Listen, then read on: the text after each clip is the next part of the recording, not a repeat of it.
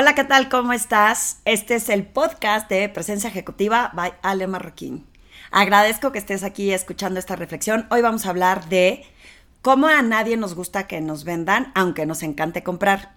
Y todo esto lo voy a compartir relacionado a la comunicación que solemos tener con otros cuando intentamos vender o una idea, un servicio, un producto y eh, lo delicado que es no poner atención en estos pequeños detalles. Muchas gracias por escuchar este podcast, por compartirlo con más personas. Te invito a que porfa le des suscribirte en Spotify, en iTunes y en mi canal de YouTube si quieres estar recibiendo estas reflexiones semanales. Y bueno, hablando de cómo a nadie nos gusta que nos vendan, pero nos encanta comprar. Eh, yo siempre he pensado que es un deleite ir a comprar sobre todo cosas que pues en ese momento sientes que para ti son una necesidad o una satisfacción. Imagina que vas a una tienda espectacular, que desde que entras la experiencia de entrar a la tienda, de, de observar todo lo que hay, a veces te provoca esta necesidad de querer comprar. Pero ¿qué pasa cuando esa misma tienda te habla y te quiere vender, vender algo de lo que tiene en su tienda y dices, no es la misma experiencia, tú solo quieres generar una transacción, no te importó, no sabes ni quién soy. La realidad es que no es lo mismo y sientes que te están vendiendo y por eso es tan difícil todos estos vendedores que te quieren ofrecer cosas por teléfono cuando sientes realmente que solamente te quieren vender. Esta frase de que a nadie nos gusta que nos vendan, pero nos encanta comprar, la escuché o la leí en un libro de Jeffrey Gitomer hace muchos años. Yo siempre he dicho que cuando estaba en el medio financiero la gente decía que era muy buena vendiendo. Y en el fondo no es que no me la creyera, pero pues sí, sí era muy buena haciendo llamadas en frío. A mí no me daba pena ni miedo tocar la puerta de muchas personas. En lo que batallaba muchas veces era en el cierre. Y estaba convencida que la forma en cómo entregaba mi mensaje no necesariamente era la mejor. Nunca tuve acceso en aquella época a algún curso o herramienta que me ayudara a entender qué es lo que me faltaba para cerrar estas ventas hasta que me salgo y en esa búsqueda de entender bien eh, cómo hacerlo, hoy sí te puedo decir que soy súper buena vendedora porque he aprendido las técnicas y las herramientas que me han ayudado a estar más consciente de cómo poder vender mis servicios o mis proyectos o mis ideas de una manera que haya un impacto, un beneficio para la otra persona pero ya con ciertas herramientas y ciertas técnicas. Entre ellas es el uso con cuidado y con eh, mucha observación de la comunicación, del lenguaje, de las palabras que uso que puedan impactar. No, hay, hay, muchas técnicas que no te voy a dar en este podcast, las técnicas y los pasos a seguir para vender. Lo que sí creo es que las palabras hacen toda la diferencia. Hoy, una de las herramientas que más uso para, pues, para estar conectada en mi comunidad profesional es LinkedIn. Y es una herramienta que también promueven para que puedas vender. Lo que es impresionante es cómo tenemos poca conciencia de cómo utilizar esta herramienta para eh, una mejor relación, una buena, eh, así como dije hace ratito, que pueda provocar esa gran experiencia hacia la otra persona en lugar de que parezca que solamente le estoy vendiendo. Ya no sé hace cuántos años, y dos, tres años, eh, alguna vez me llegó una invitación de una persona que me decía, me pareció muy interesante tu perfil y de verdad me sentí muy halagada y me ganó el ego y automáticamente acepté eh, esta amistad o esta conexión con esa persona y acto seguido me llega un mensaje queriéndome vender algo. Dije, no lo puedo creer, me ganó el ego, la vanidad y ahora esta persona lo único que quería era venderme algo, no quería hacer como una relación.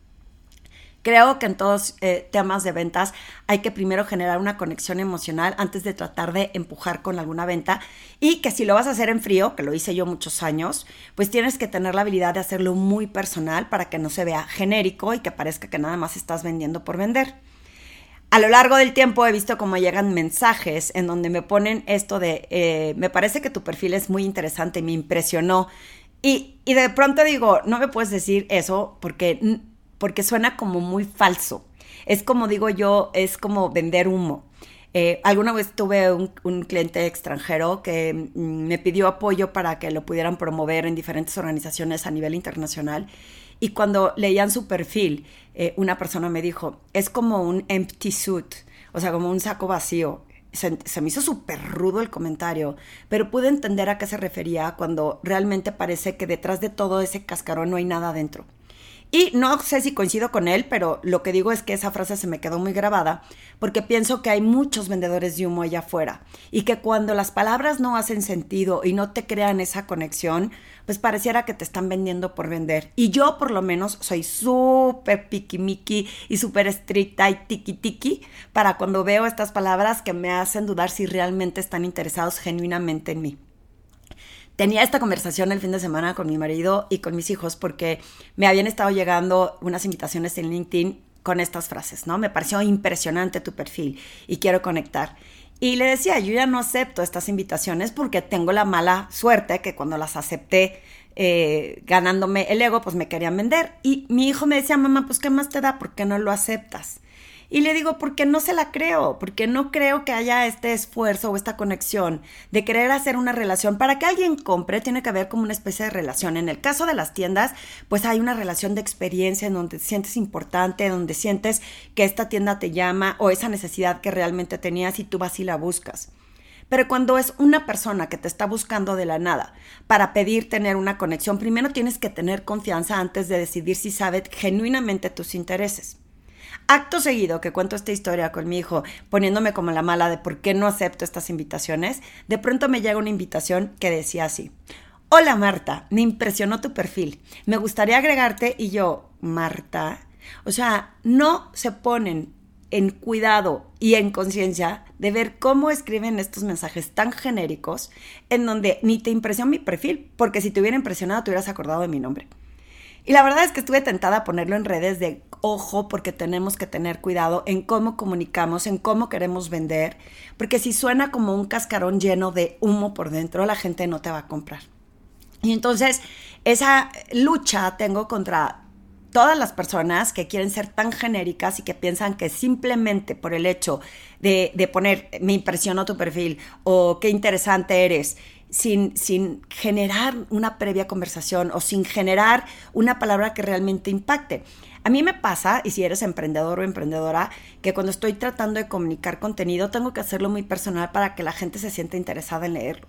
Y entonces estas palabras que podrían parecer que son eh, cascarones, que no dicen nada, eh, cuando asesoro a las personas para hablar en público, siempre les quito las palabras genéricas como es una gran idea, puede ser mejor, muy bueno lo que hiciste. Bueno, gran, mejor, no me dice nada. Es una palabra que adorna una palabra, pero no me dice qué hay detrás. Las personas que queremos comunicar contenido de valor que pueda impactar hacia las otras personas tiene que ser personal, tiene que haber una conexión, tiene que haber un storytelling detrás. Me acaba de buscar una persona porque están haciendo eh, una propuesta para hacer unas presentaciones en público de un proyecto que tienen para levantar capital. Y aunque todavía no lo he visto en persona, me decía que algunas observaciones era que cuando estaban platicando sonaba como muy plana la conversación. Entonces, estas palabras pueden adornar y evitar que suene plana, pero tienes que decir qué beneficio hay detrás de esas palabras para la persona que te está leyendo. Cuando solo usas, esto es un programa extraordinario, cuando solamente dices, es una experiencia increíble. Puede que en una presentación sea menos flat o plana que cuando dices gran o mejor. Pero si yo no entiendo a qué te refieres con, con experiencia increíble, ¿a qué te refieres con increíble? ¿A qué te refieres con que me va a impactar? ¿O por qué debería de creer en ti si no te conozco?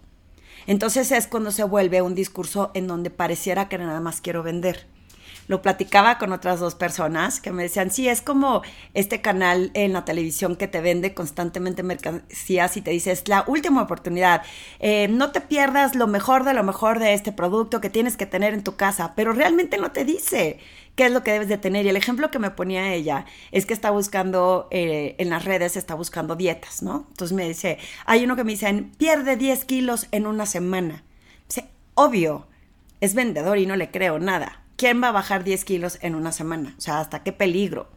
Pero por el otro lado, vi otra fuente que decía, si quieres perder peso y si no sabes cómo y si en ocasiones se te hace difícil, eh, si necesitas compañía y un paso a paso para entender realmente lo que tienes que hacer para perder peso, le dije, ¿qué? ¿Lo compraste? Y me dijo, sí.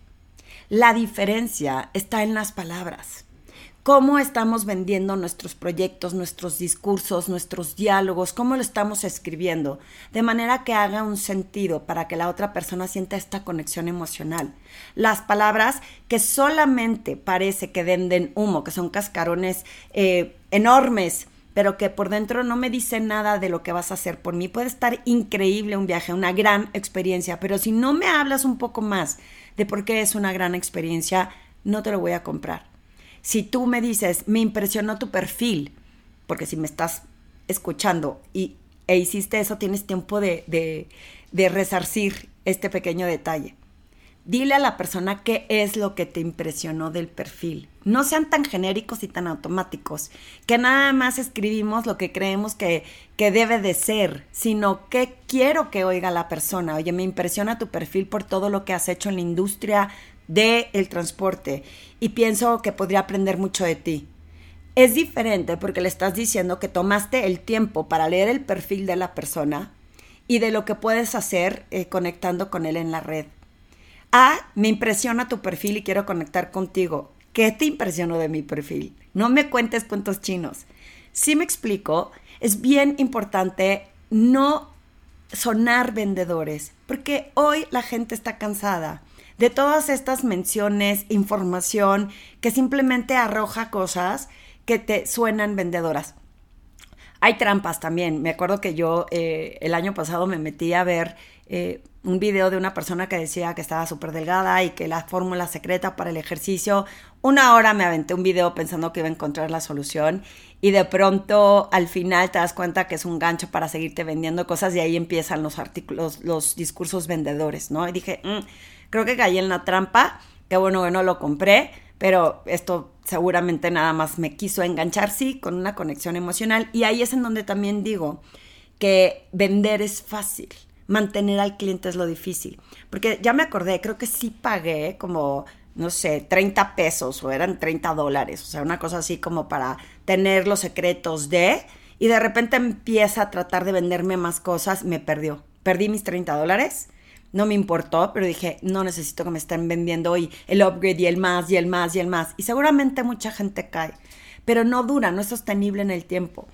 Para tener una buena venta, para tener una buena relación con las personas, es importante que les hagas sentir que te importan, que realmente pones cuidado y atención, que no les cambies el nombre de Ale por Marta, que realmente pongas cuidado en decirme, tomé el espacio y el tiempo de leer tu perfil y entender qué haces y quiero conectar contigo para aprender, para ver de qué manera podemos contribuir. Y cuando se queda en el a ver de qué manera podemos contribuir es, bueno, vamos a empezar a crear una relación, que para eso es la red de LinkedIn.